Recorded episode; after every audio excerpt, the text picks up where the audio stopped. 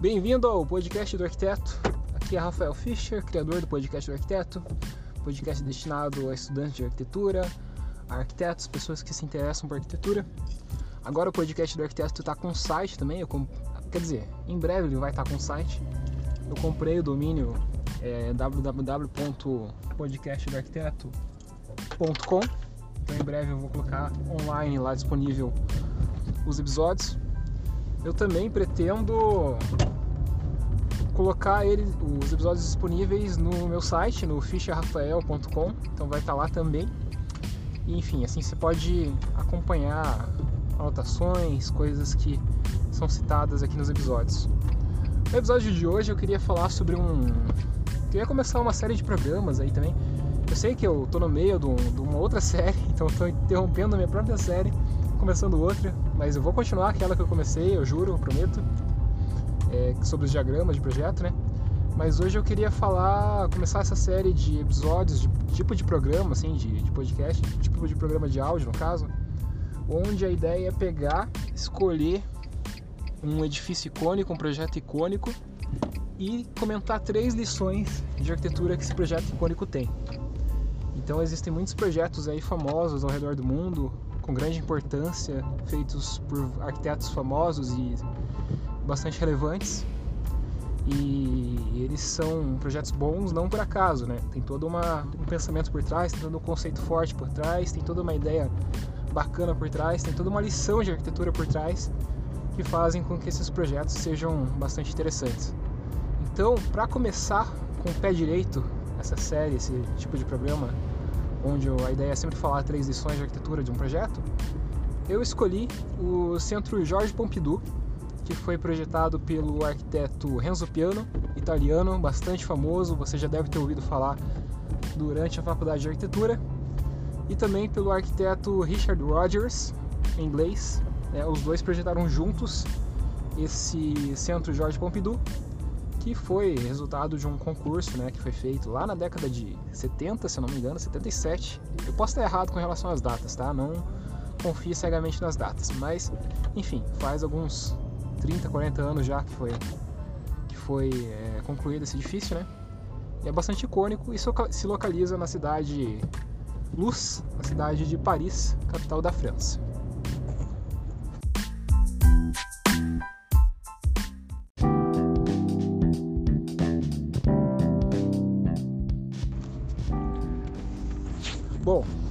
Primeira lição que a gente tira é, analisando esse projeto do Centro Jorge Pompidou, é que se você quer deixar a planta do edifício flexível, se você quer deixar o edifício flexível, coloque tudo que você puder do edifício propriamente dito para fora ou nas fachadas.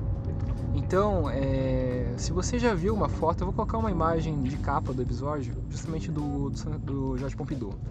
Então, se você nunca viu esse edifício, você vai poder ver. Mas se você já conhece o edifício, você já deve ter percebido que ele tem uma característica bem interessante, bem própria, bem única, que é o seguinte: os arquitetos, tanto o Roger, Richard Rogers quanto o Renzo Piano, eles escolheram por colocar toda a estrutura, todas as instalações, todas as circulações do edifício para fora, nas fachadas. Então ele é um prisma, assim, é como se fosse um volume prismático edifício, que na parte interna ele tem plantas livres, basicamente, e toda a estrutura do edifício, pilares, vigas, até porque nem é pilar viga a estrutura, né? É uma, é uma estrutura um pouco mais diferente, assim. Tem toda uma questão de aço, treliças e cabos e tudo mais. Mas enfim, a parte mais, é, como que eu posso dizer assim, mais representativa da estrutura foi colocada para fora nas fachadas. Da mesma forma, as instalações, tubulações, ar-condicionado, é, instalações elétricas, toda essa parte de, de instalações foi também colocada junto à fachada né, para fora do edifício. E também a circulação, que é feita por uma escada rolante, que ela percorre todos os seis pavimentos do, do Centro Jorge Pompidou, ela também foi colocada para fora, num tubo de vidro para fora. Então, no fim das contas, o que eles acabaram resultando, o que eles acabaram obtendo com essa estratégia de colocar as coisas para fora, foi uma planta livre, ou melhor dizendo, seis pavimentos com planta livre, né?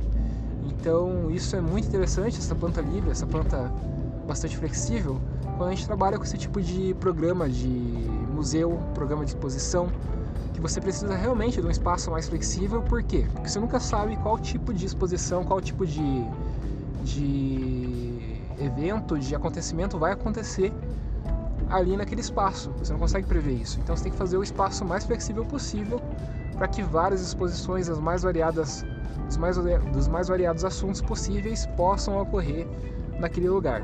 Então é uma estratégia bastante interessante que eles fizeram, né, de jogar todas essas instalações, estrutura e tudo mais para fora e deixar o, o miolo do edifício, digamos assim, a planta do edifício livre e sem interferência nenhuma. E obviamente eles tiraram partido, partido estético, digamos assim, dessas instalações. Então, se você olhar a foto do, do, projeto, você vai ver que ele é bem, bem industrial, né? Ele realmente parece uma máquina, parece como se fosse até um. Eu não sei se fosse como se fosse um CPU de computador, um gabinete de computador, quer dizer, aberto. Você consegue ver todos os chips, todas as placas, todas tudo que acontece dentro do, do gabinete do computador, né? Então, é tudo exposto. Eles tiraram partido justamente disso, dessa dessa crueza não sei se existe crueza, dessa, desse aspecto cru, digamos assim, aspecto mais rústico, né, das instalações que ficaram expostas, e a partir disso eles criaram, eles tiraram partido estético disso, né? E sem contar que tem todo o benefício, justamente como eu já falei, de você, já de, de você deixar é, a planta do edifício bastante flexível, bastante livre.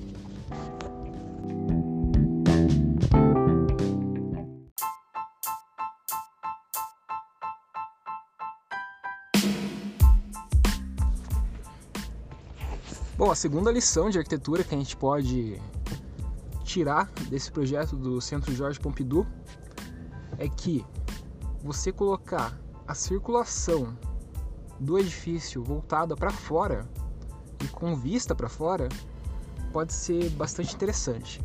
Por quê? Porque, primeiro, quando você tem a circulação para fora do edifício, é voltada para fora e transparente, com toda essa questão da abertura, como é do, do Centro Jorge Pompidou, você consegue fazer com que as pessoas, quando elas estiverem percorrendo o edifício, elas tenham uma visual da cidade ou do entorno onde o projeto está inserido. E também tem uma outra vantagem, tem outro benefício, que quem está lá fora, quem está observando o edifício lá de fora, consegue ver as pessoas circularem pelo edifício. Então o edifício passa a ser uma coisa não estática, não é, sem vida e passa a ganhar vida justamente, passa a ser um organismo quase que vivo. As pessoas observam o edifício de fora e percebem que as pessoas estão utilizando, tem usuários utilizando aquele edifício. O que é sempre uma coisa interessante, né? Porque isso ajuda a contribuir de uma certa forma para toda a sensação de segurança e sensação de bem-estar mesmo naquela região onde o edifício está instalado, onde o projeto está instalado.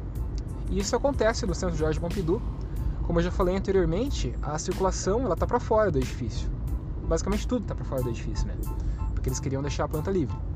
Então a circulação, a circulação vertical principalmente, ela é dada por uma sequência de escadas rolantes que percorrem todos os pavimentos do edifício e elas estão inseridas nos tubos de vidro e metal que lembram até a estrutura do tubo de ônibus que tem em Curitiba, na cidade de Curitiba, que é onde eu estou falando agora, né? De onde eu estou falando. E, enfim, tem essas escadas rolantes que estão inseridas nesses tubos de vidro e a pessoa, quando ela quer ir de um andar para o outro, ela percorre, ela vai para essa escada rolante e assim ela tem uma visual de Paris, que não é uma visual nem um pouco feia, obviamente, né? Pela cidade ser muito bonita. Mas também é, essa escada rolante, esse, essa circulação que está nesses tubos, ela está voltada para uma praça que existe na frente do Centro Jardim Pompidou. Então as pessoas que estão lá fora nessa praça sentadas, elas conseguem olhar essa escada rolante e conseguem ver as pessoas percorrendo e, e, utilizando essa escada. Então o edifício passa a ser uma coisa viva, né? Aquilo que eu falei. Você passa a perceber que tem uso aquele edifício, que não é um edifício abandonado, que é um edifício que as pessoas utilizam de fato.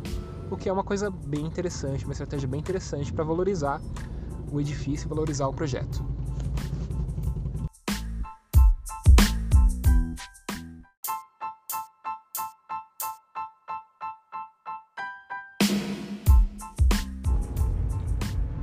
Terceira e última lição de arquitetura que a gente pode extrair do projeto do Centro Jorge Pompidou em Paris é a questão da generosidade urbana.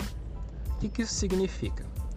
Quando o projeto ele foi, ele foi fruto do concurso, né? Então tinha um concurso público que a prefeitura de, de Paris provavelmente é, lançou, que era para que vários escritórios, vários arquitetos fizessem propostas para um eventual edifício lá de exposições, o Centro Jorge Pompidou.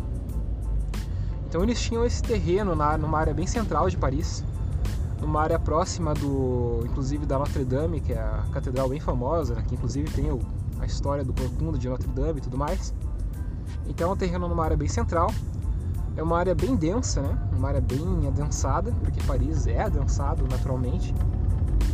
E era um terreno assim bastante generoso. E Paris tem uma questão lá que ele tem um gabarito, a cidade tem um gabarito máximo de altura, que são oito pavimentos. Então todos os edifícios que são feitos nessa parte mais central tem que respeitar esse gabarito máximo de altura. E o Jorge Pompidou, o centro que ia ser construído ali naquele terreno, né, fruto do concurso, também teria que respeitar isso, né, respeitar esses, esses condicionantes de gabarito de altura máxima, que a legislação da cidade acabou impondo. Só que o que, que o Roger, Richard Rogers e o Renzo Pena fizeram?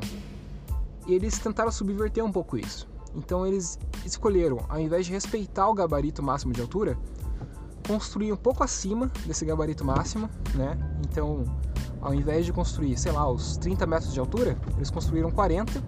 Então eles escolheram por desrespeitar o gabarito máximo de altura, mas em contrapartida, eles conseguiram com isso concentrar o edifício numa porção do terreno e assim deixar uma outra porção do terreno livre. E essa porção do terreno que ficou livre acabou gerando uma praça, definindo uma praça, um espaço público. Ô motoqueiro, não faça isso. Um espaço público que acabou valorizando não só o projeto, que as pessoas passaram a utilizar essa praça para ficar na parte externa do projeto, mas para de buzinar, filha da mãe. Mas também é, acabou trazendo benefício também para a própria vizinhança, para o próprio, próprio entorno do, do, onde o projeto foi construído. Então é um benefício assim, não só para o projeto, mas também para o entorno imediato. Então você consegue não só recuperar, não só valorizar aquilo que está propondo, tua proposta arquitetônica, mas também consegue, de uma certa forma, revitalizar, entre aspas, ou dar uma nova vida, uma nova cara para todo o contexto urbano no qual o projeto está inserido, o que é uma estratégia bem interessante de, de ser utilizada em vários tipos de programas. Assim. Então, você tentar é, resolver não só o teu problema, não só o teu programa de arquitetura, o teu programa arquitetônico, né? mas também gerar uma coisa positiva, um impacto positivo, uma coisa positiva para o entorno, para a comunidade, é sempre uma coisa louvável, é sempre uma coisa interessante e que vai valorizar não só o teu próprio projeto, mas o entorno e obviamente quando o entorno está valorizado, o teu projeto acaba ganhando também. Então é uma estratégia que eles utilizaram lá no Centro Jorge Pompidou, criaram essa praça. Hoje em dia a praça é bem viva, bem utilizada. Tem toda uma série de barzinhos e, pontos, e equipamentos turísticos, enfim, comércios que se, se localizam no entorno dessa praça. Então foi assim uma estratégia de bastante sucesso no sentido de conseguir reanimar realmente aquela porção urbana e valorizar bastante o projeto, né? E devolver para a cidade num lugar que era tão denso que não tinha essa área verde, não tinha esse espaço, área verde não, essa área aberta, né? Porque não é verde. Mas devolver para a cidade que não tinha essa área aberta, uma área aberta, né? Uma praça que as pessoas poderiam utilizar e, enfim, se encontrar e tudo mais. Então, é uma coisa bem positiva do projeto do Centro Jorge Pompidou que foi executado e que a gente pode com certeza utilizar nos nossos projetos é, em outros lugares do mundo, né? inclusive aqui no Brasil.